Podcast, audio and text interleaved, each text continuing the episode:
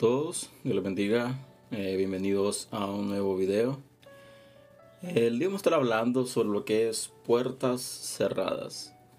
Eh, meditando mucho en lo que es la palabra, en lo que es muchas situaciones que afrontamos diariamente.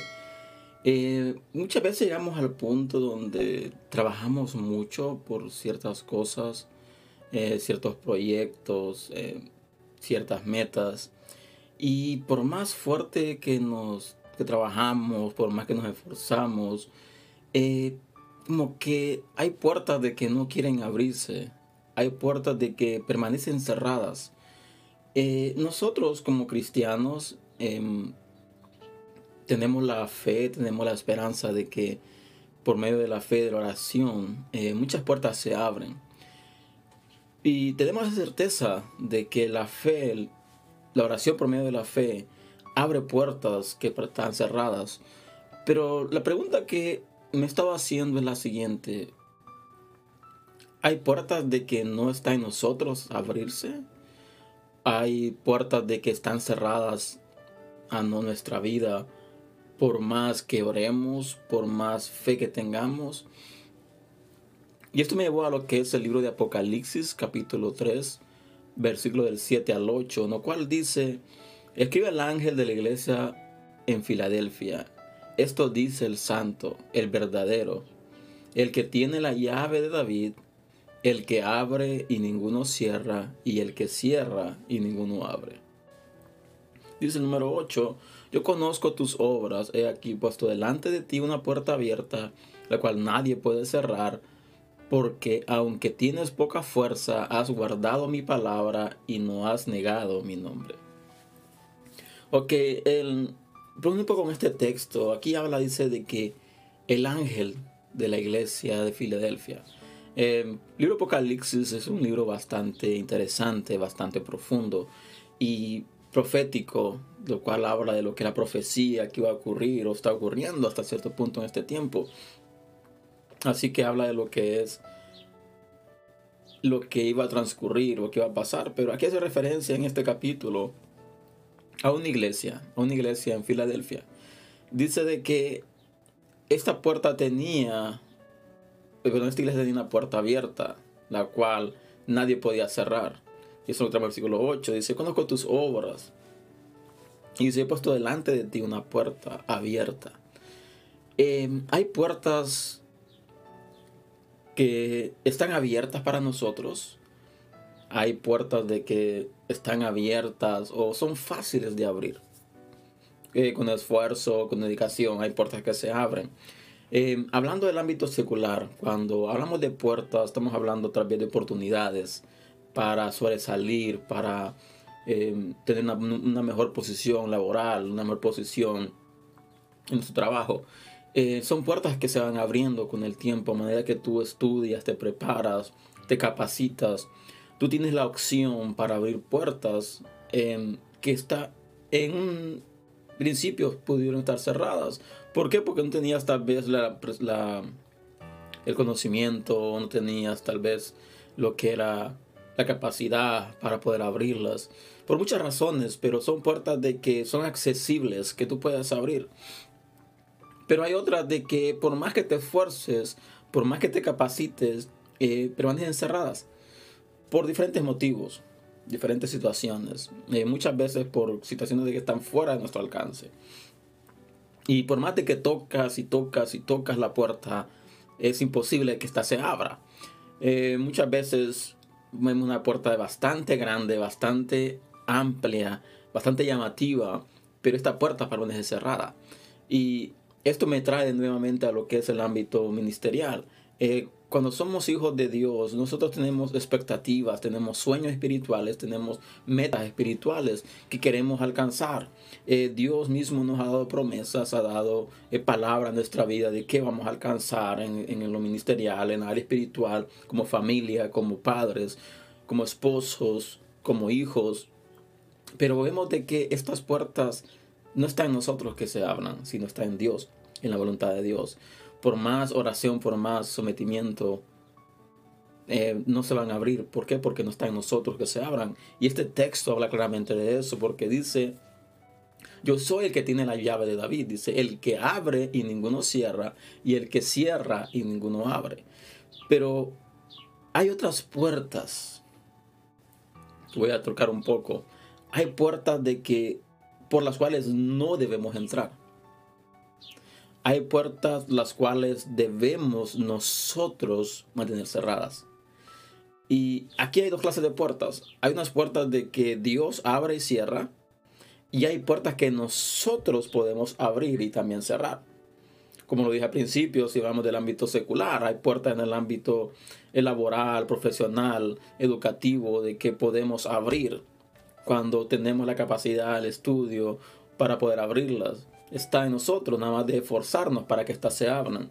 Pero también hay otras eh, puertas de que no debemos entrar. O a su vez, mejor dicho, debemos de mantener cerradas. Y esto va más que todo en lo que es nuestra vida espiritual. Hay puertas de que nosotros como cristianos, como hijos de Dios, como nacidos de nuevo, debemos mantener cerradas. Y estas puertas son las puertas al pecado, las puertas a, a lo que es aquello de que va en contra de Dios, en contra de la palabra.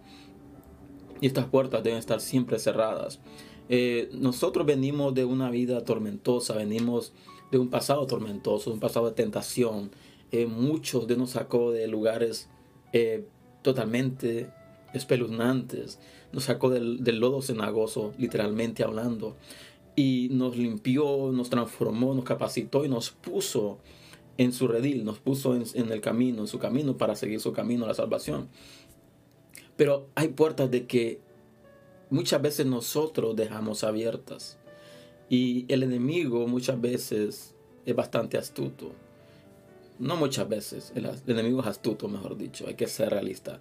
El enemigo es bastante astuto y él no pide permiso para entrar en nuestra vida, para tentarnos, para seducirnos, para pretender o querer hacernos caer, para que nos desviemos nuevamente del camino y volvamos a la vida vieja, una vida de tormento, una vida de esclavitud.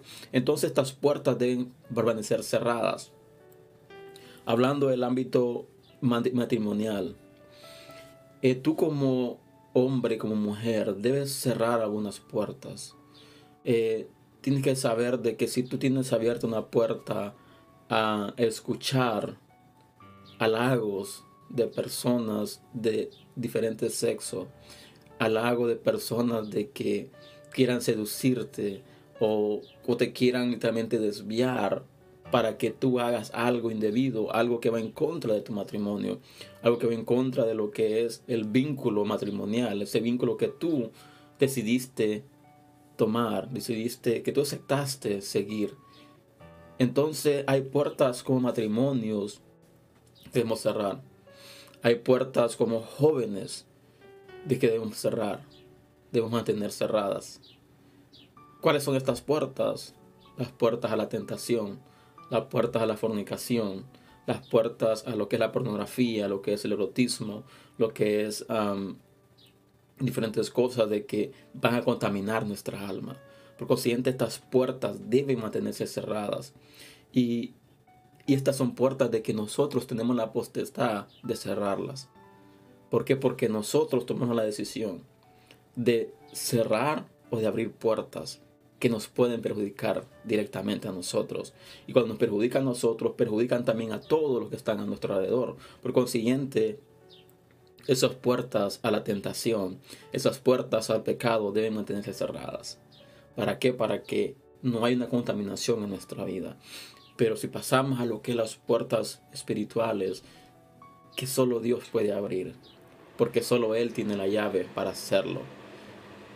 Y aquí dice el versículo 8, dice, hay una puerta abierta que está delante de ti, la cual nadie puede cerrar. Dice, porque aún tienes poca fuerza, has guardado mi palabra y no has negado mi nombre. Aquí que esta iglesia dice que era débil. Habla de la iglesia como una iglesia débil, una iglesia frágil, una iglesia que tenía poca fuerza, pero dice, y resalta el texto, dice, pero has guardado mi palabra. Y dice, y no has negado mi nombre. Cuando hablamos de guardar la palabra de Dios, habla de ponerla por obra, practicar la palabra, guardar sus mandamientos, guardar sus estatutos, mantenernos íntegros, limpios, puros ante Dios, mantenernos en santidad. Eh, la santidad, muchos tienen diferente concepto de ella, pero santidad es aquello que te hace ver limpio ante Dios. Cuando tú estás en santidad, y esta santidad tiene que ver en dos partes. Una, en cómo te sometes a Dios y otra, el favor de Dios en tu vida. Porque cuando tenemos el favor de Dios, Dios no mira nuestros pecados, Dios no mira nuestros errores. ¿Por qué? Porque la gracia de Cristo está sobre nosotros. Pero también debemos de guardarnos y debemos mantenernos íntegros, lo más puro posible. ¿Para qué? Para tener santidad en sentido de obras. Pero por más obras que queramos hacer, si el favor de Dios no está sobre nosotros, no vamos a llegar a ningún lado. Así que debemos de guardar la palabra y también no negar el nombre del Señor. Y muchos dirán, pero yo no niego el nombre del Señor, yo siempre hablo que soy cristiano, yo siempre digo de que, que yo creo que soy creyente, pero ¿cómo negamos el nombre del Señor cuando no, em, no estamos siendo testimonio de lo que Dios puede hacer.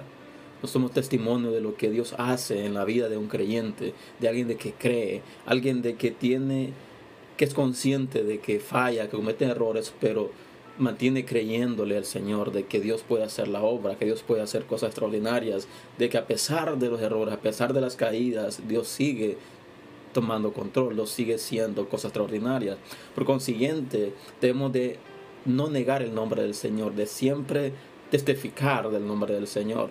Y esto lo que resalta en esta iglesia de Filadelfia, dice que era una iglesia débil, frágil. Si nosotros analizamos esto, nosotros muchas veces somos débiles, somos frágiles, no tenemos fuerza a veces para seguir, no tenemos fuerza para eh, estar firmes, donde nuestra energía, nuestra fuerza comienza a decaer. Pero si guardamos su palabra, si ponemos por obra su palabra, dice que hay puertas que se mantienen abiertas.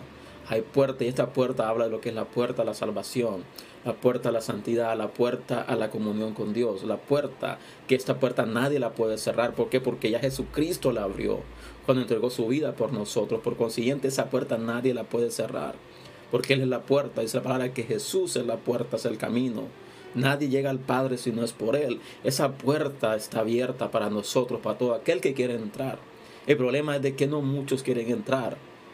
Muchos quisieran que esa puerta se cerrara. ¿Para qué? Para comenzar a caminar como ellos quieren caminar. Pero debemos entender de que hay puertas que están cerradas y que Dios es el único que tiene las llaves. Y hay otras puertas que son accesibles a nosotros pero no debemos entrar a ellas. Hay puertas de que se abren a nosotros, pero no debemos entrar a ellas. Así que este es el mensaje del día de hoy. Espero que haya sido bendición para tu vida. Te invito a compartir este material, si así lo ha sido, y a que más personas puedan ser bendecidas de esto. Y recuerda, debemos de mantener las puertas cerradas a todo aquello que nos desvíe del propósito de Dios. Mantener la puerta cerrada a la tentación, al pecado. La puerta cerrada a todo aquello que nos contamina, todo aquello que nos aparta del Señor. Así que les veo el próximo sábado a las 7 de la mañana con un nuevo video y que, que Dios les bendiga, que Dios les guarde y hasta la próxima.